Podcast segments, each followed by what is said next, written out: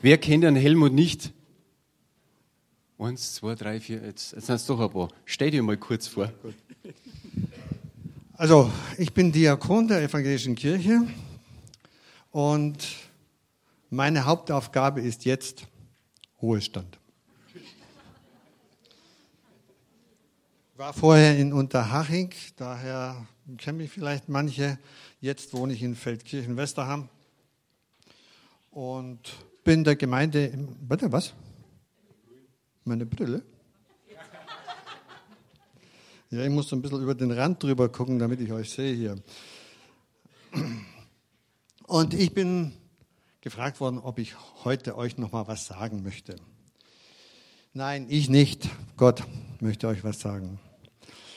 Ähm, in der Vorbereitung hatte ich da eine sehr unruhige Zeit, denn ich hatte zwar schon ein bisschen ein Thema, aber das passierte so manche Nacht, da hat Gott mich aus dem Bett rausgeschickt und sagt, schreib dir das mal auf, schreib dir das mal auf, schreib dir das mal auf. Und das mitten in der Nacht, dann ist man dann am Morgen ab und zu ein bisschen müde. So. Aber ich denke, es ist gut geworden. Ich denke, es ist die Botschaft, die Gott sagen will. Das mag sich vielleicht nicht immer gut anhören, aber Gott hat eine Botschaft. Er möchte nicht, dass wir einfach nur hier sitzen und sagen, oh ja, alles ist so schön, wir sind beim Herrn und Jesus ist da und alles ist Halleluja. Nein, so ist es nicht. Wenn wir uns in der Welt umschauen, die Nachrichten anhören, dann ist das alles andere als Halleluja. Und dann denke ich immer an das Wort, was Jesus gesagt hat in der Welt. Da habt ihr Angst, es wird so viel passieren, dass ihr euch gar nicht mehr richtig äh, zurechtfinden werdet. Ihr werdet von Kriegen hören und Nachrichten über Kriege werden euch beunruhigen. Da sind wir ja schon wieder kurz davor. Der eine baut eine neue Atombombe und der andere hat genügend im Keller. Ne? Gebt acht, lasst euch nicht erschrecken, das muss geschehen. Es ist aber noch nicht das Ende. Denn ein Volk wird sich gegen das andere erheben und ein Reich gegen das andere. Und an vielen Orten wird es Hungersnöte und Erdbeben geben. Doch das alles ist erst der Anfang der Wehen. Das ist nicht der Predigtext. Aber das ist der Vorspann davon. Warum ist es so, dass so viel Leid, so viel ja, Besserwisserei, Rechthaberei, Gewalt in der Welt ist? Jetzt kann man Verschiedenes anführen. Ich bin aber auf etwas ganz Merkwürdiges gestoßen worden. Und das ist das Alte Testament. Auch da ist ja bereits von Jesus die Rede. Aber das Alte Testament und da ganz am Anfang der Bibel, was steht da? Die Schöpfung, der Schöpfungsbericht. Wer hat den schon mal gelesen? Äh, ja, einige haben die Hände unten gelassen. Ne? Und dann ist euch bestimmt etwas aufgefallen dabei, dass das so aussieht, als ob das zwei Berichte sind. Es sind ja auch zwei Berichte. Also theologisch ist das eine der Elohisten, das andere der Jahwist. So hat man das rausgefunden, weil in dem einen Teil immer das Wort Jahwe auftaucht und im anderen die Bezeichnung für Gott als Elohim. Der Schöpfungsbericht ist keine naturwissenschaftliche Aussage und keine Geschichtsdarstellung, sondern er ist ein Bekenntnis der Menschen in der Beziehung zu Gott. Da fängt alles an ich hole mal ein kleines bisschen aus. Die Weltvorstellung der Leute der damaligen Zeit war so, die Erde ist eine Scheibe, die schwimmt irgendwo im Wasser und darüber wölbt sich der Himmel. So haben sich die das damals vorgestellt. Wir wissen, dass es anders ist, aber so haben sie sich das vorgestellt. Und das spielt in ihren Texten natürlich eine Rolle. Und das Paradies, das ist der Bereich, den Gott für den zunächst noch unbescholtenen Menschen geschaffen hat als Lebensraum. Und da mittendrin, da gab es was Besonderes. Wer weiß es? Zwei Bäume. Der Baum des Lebens und der Baum der Erkenntnis. Warum waren die mittendrin? Das war der Mittelpunkt. Das war der Mittelpunkt der ganzen Schöpfung. Und Baum der Erkenntnis und Baum des Lebens sind Sinnbilder für Gott. Er ist der, der das Leben gegeben hat. Er ist der, der alle Weisheit hat. Und die sind in der Mitte des Zentrums, in der Mitte alles Lebens, in der Mitte der Schöpfung. Gott ist in der Mitte. Und dann lesen wir im ersten Bericht. Gott schuf den Menschen als Mann und Frau. Das ist die alte Fassung. Als Mann und Frau, so wie er fast alles, was Lebewesen hier sind, zweigeschlechtlich geschaffen hat. Alle Tiere, die Pflanzen. Nur gut, es gibt einige Selbstbestäuber da drin unter den Pflanzen. Zitrone zum Beispiel. Ich habe so einen schönen Zitronenbaum, der kriegt gerade Früchte. Aber es ist immer auf diese Polarität oder auf diese Zweiseitigkeit ausgeführt. Erst später kam da ein bisschen ein Zug rein. Das hat etwas zu tun mit den Völkern, die als Nomaden durch die Gegend liefen. Da war der Führer, der Mann, der Starke. Und der war verantwortlich, dass alles lief und geschützt war. Und dann bildete sich so ein bisschen das heraus, dass der Mann das Sagen hatte und die Frau untergeordnet war. Das war nicht von Anfang an so geplant. Und so entstand die zweite Schöpfungsgeschichte, die Priesterschrift oder Eloist, wie das auch heißt. Aus diesem Gesellschaftsverständnis heraus, dass der Mann der Familie, der Führer der Familie ist und so das Sagen hat und damit auch keine Fehler machen kann. Er ist unschuldig. Ihm darf nichts angehängt werden.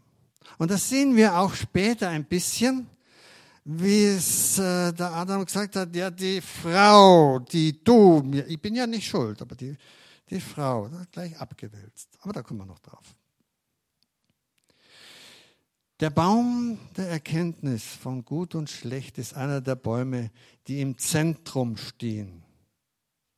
Das ist nicht das charismatische Zentrum gemeint, sondern das Zentrum des Lebens. Ja, da steht der Baum nun. Aber es gab auch noch jemanden, der eigentlich nicht ganz in diese Geschichte reingehörte. Und das war Satan. Den gab es auch. Goethe nennt ihnen seine Geschichte Mephisto, ich bin der Geist, der stets verneint. Merkt ihr was? Gott sagt Ja. Ja zum Leben. Ja zu seiner Schöpfung. Ja zu dir und mir. Und Satan? Nein. Das sagt er nicht so laut. Das hört man sonst. Nein. Das will ich nicht. Er ist der Geist, der alles verneint alles, was Gott getan hat, verneint. Er will Gott aus diesem Zentrum verdrängen. Er will selber dahin kommen. Wie fängt man das am dümmsten an? Erster Schritt. Ich könnte ja mal versuchen, diese Menschen äh, zu verführen, nicht auf Gottes Weisung zu hören. Wie lautete die Weisung? Von diesen beiden Bäumen dürft ihr nicht essen. Und Gott hat gewusst, warum. Eigentlich ist es doch Blödsinn, Bam der Erkenntnis, da wissen wir doch so viel. Da würden wir endlich erkennen, was Wahrheit ist. Wäre doch toll, oder? Ja, es ist doch auch toll. Ja, Eva, schau dir doch mal den Baum an kann man doch gut essen davon, oder? Außerdem ist er im Zentrum. Da wüsstest du endlich, was alles richtig ist. Das ist der erste Schritt, der Versuch, den Menschen zu verführen, nicht auf Gottes Weisung zu hören. Der zweite Schritt ist ganz dicht dran, den Menschen dazu verführen, dass er auf Satans Stimme hört. Das heißt also, Satan sagt, ist ruhig. Gott sagt, nein. Wenn ich ihn dazu kriege, diesen Menschen auf meine Stimme zu hören, wer ist dann der Herr im Leben dieses Menschen? Alles klar. Damit versucht Satan sich selbst zum Herrscher über diesen Menschen zu machen. Und wenn ich dann den Menschen dazu kriege, dass er hingeht und das tatsächlich ist, was passiert dann? Dann setzt sich der Mensch an die Stelle Gottes. Der Mensch setzt sich an Gottes Stelle. Denn er hat jetzt die Erkenntnis. Zum zweiten Baum des Lebens ist es nicht gekommen. Aber diese Erkenntnis, die hat er. Und wenn Satan den Menschen regiert, der Mensch sich an die Stelle Gottes setzt, wer ist dann der große Chef? Ha, dann habe ich gewonnen, oder? Sagt sich Satan. Dann könnte Satan selbst zu Gott werden. Wir denken dran, Satan kann nichts erschaffen der kann doch kaputt machen. Es gibt nichts. Wir können die Bibel durchlesen, von vorn bis hinten, von quer nach gerade. Wir finden nicht, dass Satan etwas erschaffen hat. Aber wir finden viel, was er kaputt gemacht hat. Diese, diese Szene wiederholt sich im Neuen Testament. Wisst ihr wo? Als Jesus in der Wüste war und der Versucher an ihn herantrat. Was sagt er dazu? wenn du vor mir, Satan, niederfällst und mich anbetest. Das ist sein Ziel. Das ist das Ziel Satans, diese Weltherrschaft zu bekommen. Und Gott hat es gesehen. Und dann kam er. Und was hat er dann gesagt? Ich sage es mal ein bisschen drastisch. Da war Adam, Eva und dieses Ringelfiech, diese Schlange. Was hat er gesagt? Raus!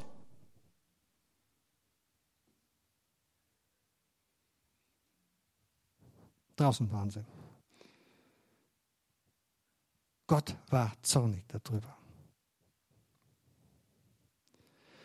Aber die Wirkung ist geblieben.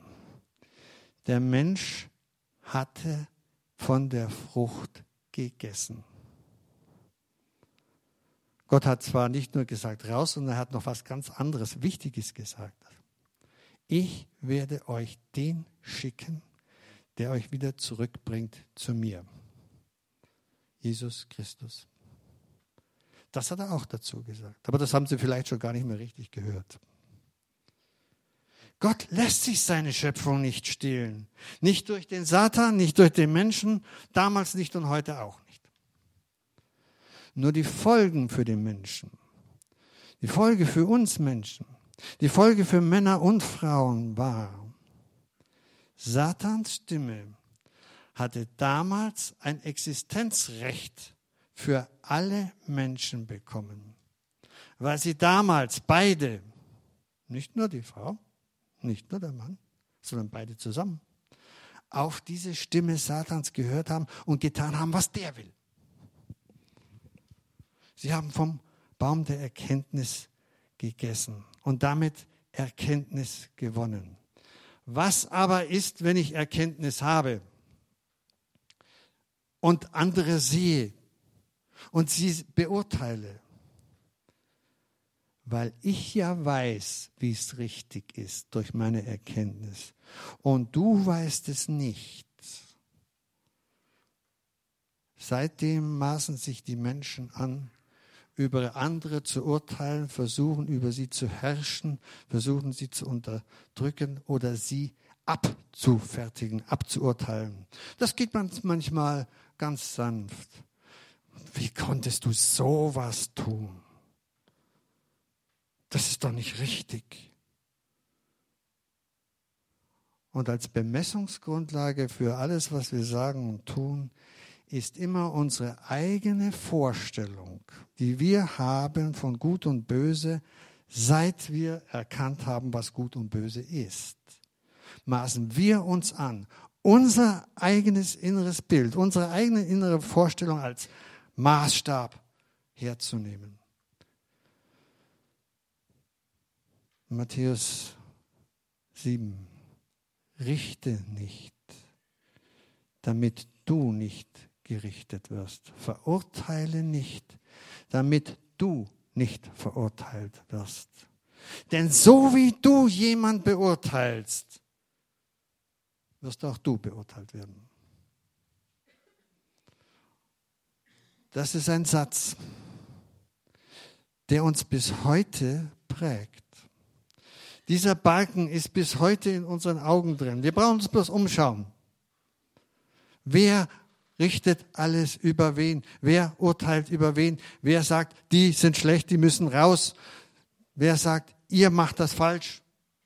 Das geht kreuz und quer in der ganzen Welt umeinander. Das ist die Folge dessen, dass es überall Menschen gibt, die sich für klüger halten als andere, weil damals Adam und Eva von diesem Baum genascht haben. Dieses Gift setzt sich bis heute durch. Erkenntnis ist ja nicht immer schlecht. Das wollen wir ja nicht sagen. Aber in dem Moment, wo ich mit meiner Erkenntnis über andere urteile, du hast falsch gehandelt. Wie konntest du das tun? Mich hättet ihr hinlassen sollen. Ich hätte es richtig gemacht.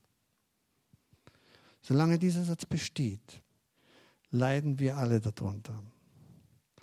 Du Heuchler, zieh zuerst den Balken aus deinem eigenen Auge. Gekoppelt mit der Aufforderung, alles, was ihr von den anderen erwartet, das tut auch ihr ihnen. Also, wie sollen wir miteinander umgehen? Das heißt nicht, dass wir alles gut heißen, aber ihn nicht verurteilen. Etwas nicht in Ordnung finden, mit dem anderen darüber reden, ist was anderes, als ihn von vornherein zu verurteilen und abzukanzeln. Es gibt noch eine wunderbare Geschichte, die das deutlich macht. Da gab es eine Frau und die, wie sagt man bei uns, die ist einmal neben ausgegangen. Ne? Und die haben es erwischt. Dicken Stein in der Hand. Ach, da ist ja Jesus. Dann fragen wir doch mal den, was der machen soll. Welche Antwort hat Jesus ihnen gegeben?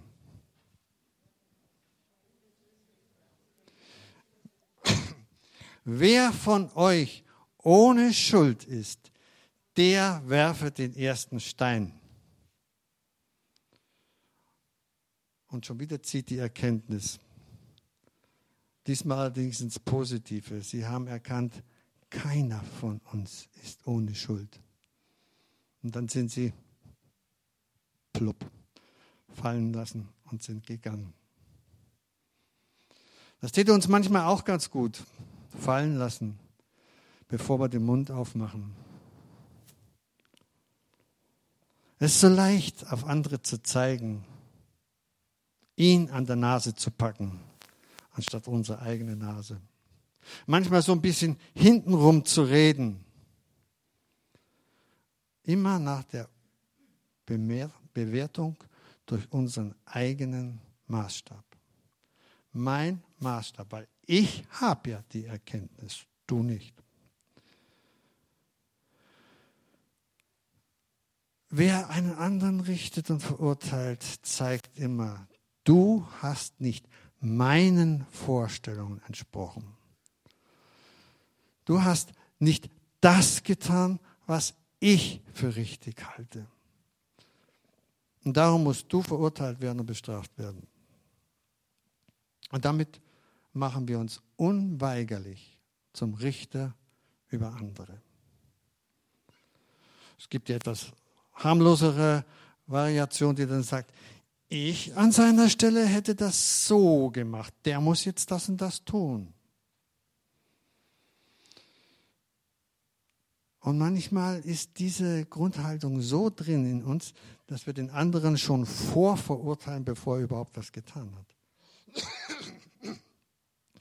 Wir denken an die Geschichte, als Jesus in seiner Heimatstadt war und in die Synagoge ging. Und da war ein Mann mit der verkrüppelten, irgendwie Unfall, was weiß ich, metrischer reingelangt oder sowas. Die Hand war verkrüppelt. Wie haben sie ihn angeschaut? Wird er was machen oder nicht? Es war Schabbat. Da wird nicht gearbeitet. Da darf man nicht arbeiten. Aber einen anderen Menschen zu heilen, ist doch Arbeit. Macht er was oder macht er was nicht? Was hat Jesus gemacht? Bitte? Nein, stimmt nicht. Franz, darf ich dich mal bitten? Er hat gesagt, komm mal vor. Ja, da stand er. Nein, nein, nein, schau ihn. Er hat Angst, bleib noch stehen, da rückt man nicht so nah auf die Pelle. Ich muss den Abstand haben. Was hat er dann gemacht? Wo hat er seine eigenen Hände gehabt? Strecke deine Hand aus. Und schwupp war sie gesund. Er hat nicht einen Finger gerührt. Hat er gearbeitet? Was hat er getan? Er hat nur geredet. Und das ist eine Predigt und die kann man am Sonntag, am Schabbat auch machen. Danke. Er hat nicht gearbeitet. Ja, ja.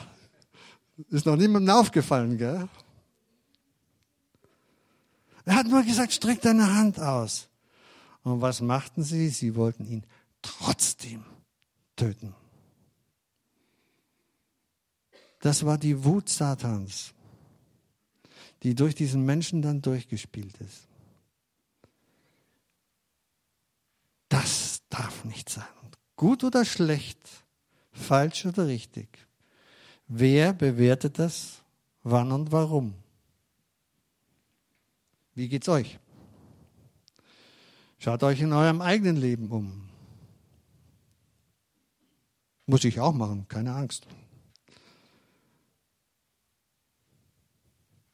Anklage? Nicht alles, was ich sage, ist immer Anklage. Manchmal ist es auch ein Korrektiv. Wenn ich sage, mach das lieber so, das ist besser. Und wenn ich sage, verurteilt den anderen nicht, das ist besser, dann ist das auch ein Korrektiv. Aber das Korrektiv ist so, dass sich jeder an seiner eigenen Nase, auch ich mich, fassen muss und nicht an der anderen. Es ist ein Unterschied, ob ich einen Rat gebe als Entscheidungshilfe. Das gebe ich meistens vorher. Wenn ich es nachher tue, dann ist es Besserwisserei, Bewertung, Richten. Dann rede ich in der Regel nicht mehr mit dem Täter, sondern über ihn, mit anderen. Manchmal sogar so ein bisschen hintenrum. Der Franz, was der alles gemacht hat. Entschuldigung. Und das ist eine Überheblichkeit, dieses hintenrum Reden, bewerten nach eigenen Maßstab. Ich glaube, Wilkerson war es damals, der so eine Vision hatte von dem großen Heer, äh, weiß nicht, vielleicht ist es noch ein anderer gewesen, wo Christen auf den Berg raufgehen und auf ihrem Rücken reiten andere. Ja, Rick Joyner, ja, gut, ja, gut. Einer war es doch. Das ist ein erschreckendes Bild. Und wo trifft das für uns zu? Wo sitzen wir vielleicht auf dem Rücken eines anderen? Es ist leicht zu sagen, du sitzt drauf und nicht zu sehen, dass man selber auch da drauf sitzt. Wie gehen wir miteinander um?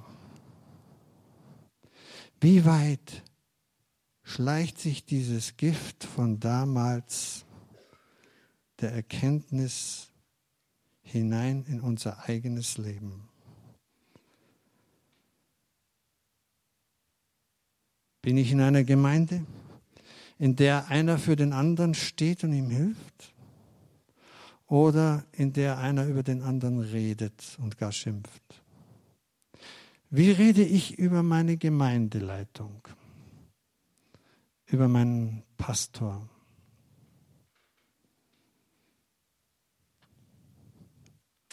Oder kehre ich gar der Gemeinde den Rücken, wenn mal was nicht so läuft, wie ich es will.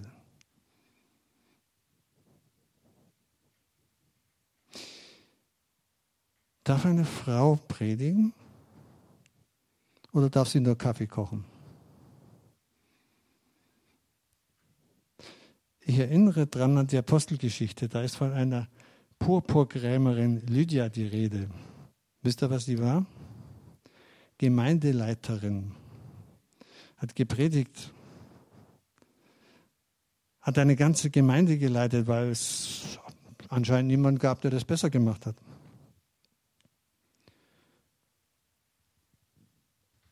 Wie schnell sind wir da mit unseren Urteilen?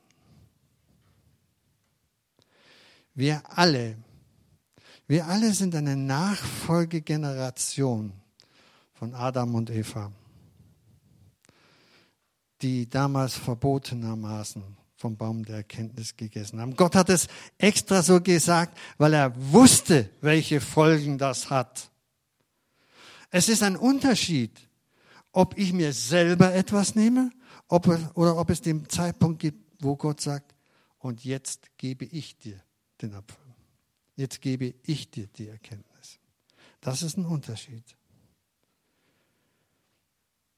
Es liegt in unserer Natur, gleich den ersten Stein zu werfen oder zu wollen, uns über andere zu erheben, die Nase zu rümpfen, zu urteilen, den Menschen sein Handeln nach unserem Erkennen zu behandeln. Noch einmal, hätten Adam und Eva damals den Apfel aus Gottes Hand empfangen, dann wäre es ihnen zum Segen geworden.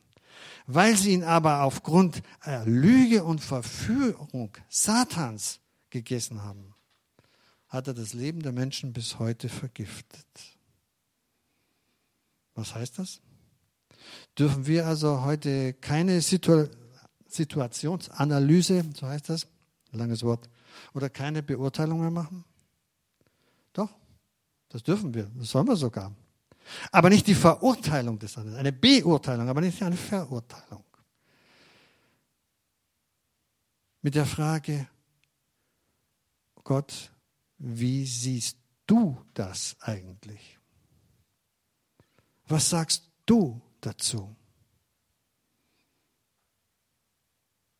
Bist du auch damit einverstanden?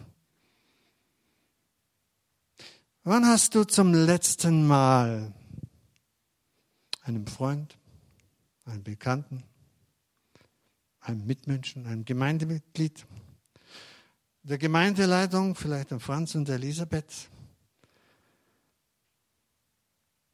für das, was sie getan und geleistet haben, gedankt, sie ermutigt. Oder Wann hast du das letzte Mal hintenrum geredet, weil du geglaubt hast, es besser zu wissen? Ich möchte ein kleines Experiment machen, da wo ihr seid und sitzt. Macht einfach mal einen Moment die Augen zu, dass ihr nicht abgelenkt seid von dem, was um euch herum ist. Dass ihr nicht schaut, was der andere macht. Wer es nicht schafft, kann auch die Hände vor die Augen halten. Und lasst euch von Gott zeigen, wo an diesem Punkt etwas nicht in Ordnung ist.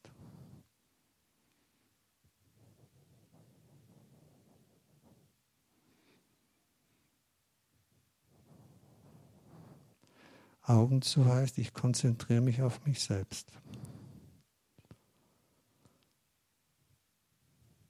Gott, was sagst du? Welchen Entschluss werdet ihr fassen?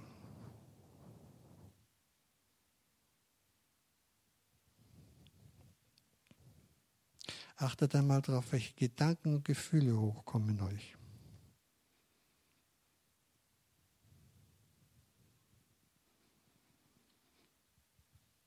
Ermutigung, Ablehnung, Friede oder Zorn. Hilflosigkeit oder Hoffnungslosigkeit?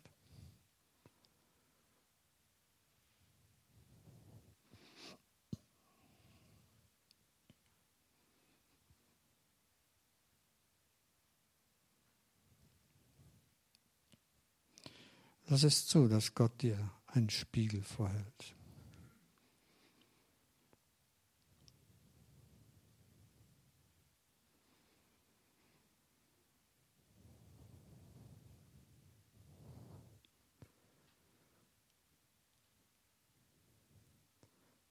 Welchen Entschluss willst du fassen?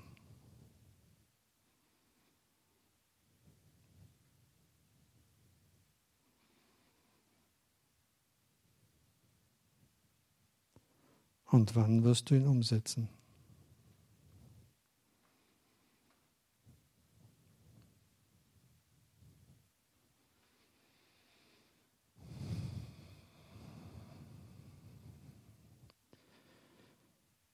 Mach es mit Gott aus, was du damit tun willst.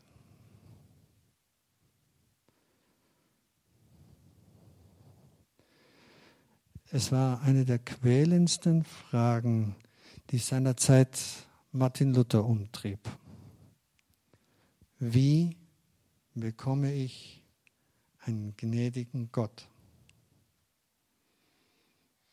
Was muss ich tun, was muss ich leisten, dass Gott mir gnädig gestimmt wird? Bis er erkannte, diese Frage ist falsch. Diese Frage, wie bekomme ich einen gnädigen Gott, ist falsch. Sie müsste lauten, wie erkenne ich den gnädigen Gott?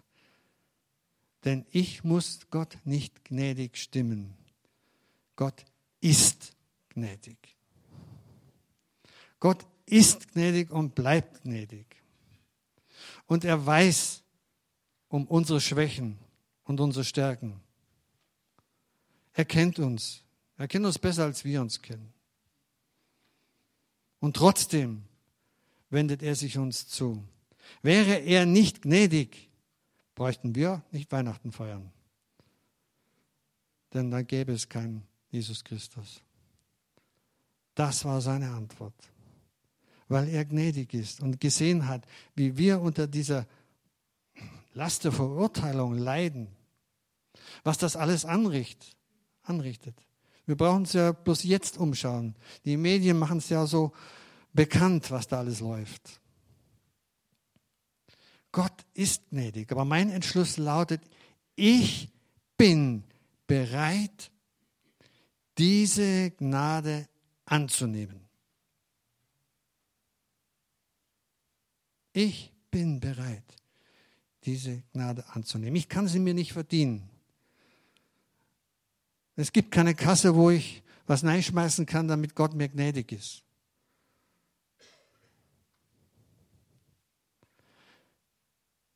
Ich bin bereit, sie anzunehmen und selber weiterzugeben.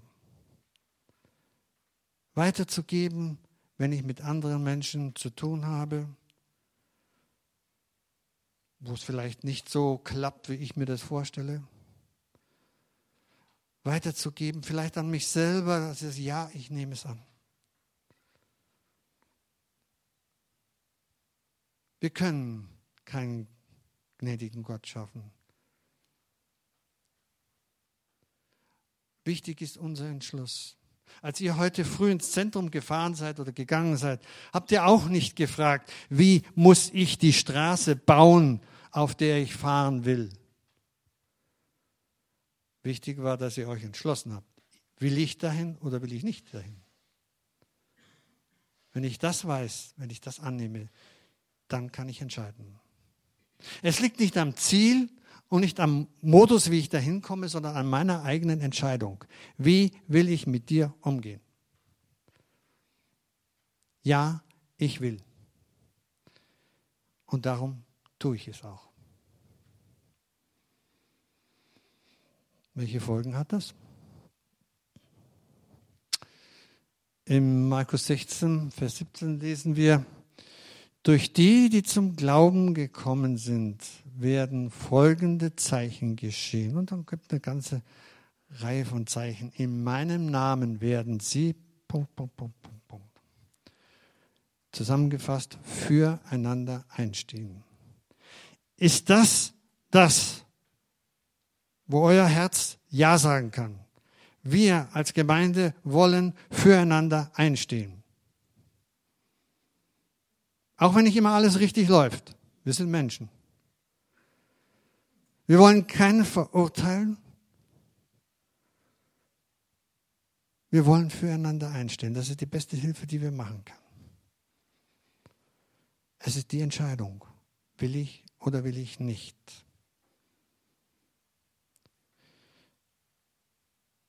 Durch die, die zum Glauben gekommen sind, hat er zweite Komponente. Das ist nicht unser Reden und Handeln, anderen Gottes Existenz zu beweisen. Das ist nicht unsere Aufgabe. Das ist allein Gottes Angelegenheit. Gott macht sich den Menschen bekannt. Vielleicht durch uns, ja, möglich. Aber es ist nicht unsere Aufgabe, den anderen zu überzeugen, sondern wir dürfen in seinem Namen dem anderen in Wort und Tat helfen. Das überzeugt ihn viel mehr, als wenn wir ihn gescheit anlabern. Wir sind nicht die Regierung Gottes auf Erden, sondern wenn schon, dann vielleicht so eine Art hm, Regierungssprecher. Das kann schon sein. Die seinen Willen, den Willen der Regierung den anderen mitteilen. Und das fängt im Hier und Jetzt an. Hier und jetzt. Hier ist hier in diesem Saal und jetzt ist dieser Moment. Nicht irgendwann oder irgendwo. Und es geschieht durch dich. Du allein als Mensch entscheidest, nimmst du das Wort Gottes an oder nicht. Es gibt im Alten Testament ein etwas erschütterndes Beispiel, wie es ausschaut, wenn es nicht so passiert. Und das ist König Saul. Er war einst der König, den Gott erwählt hat. Aber dann hat er irgendwo, irgendwie diesen Herzenskontakt zu Yahweh verloren. Gott antwortete ihm nicht mehr. Aber anstatt umzukehren und diese Beziehung neu zu suchen, fühlte er sich von Gott im Stich gelassen und vertraute ihm nicht mehr. Aber weil er eine Antwort brauchte, ist er zur Gegenseite gegangen. Er suchte die andere Seite. Das war es dann mit Saul.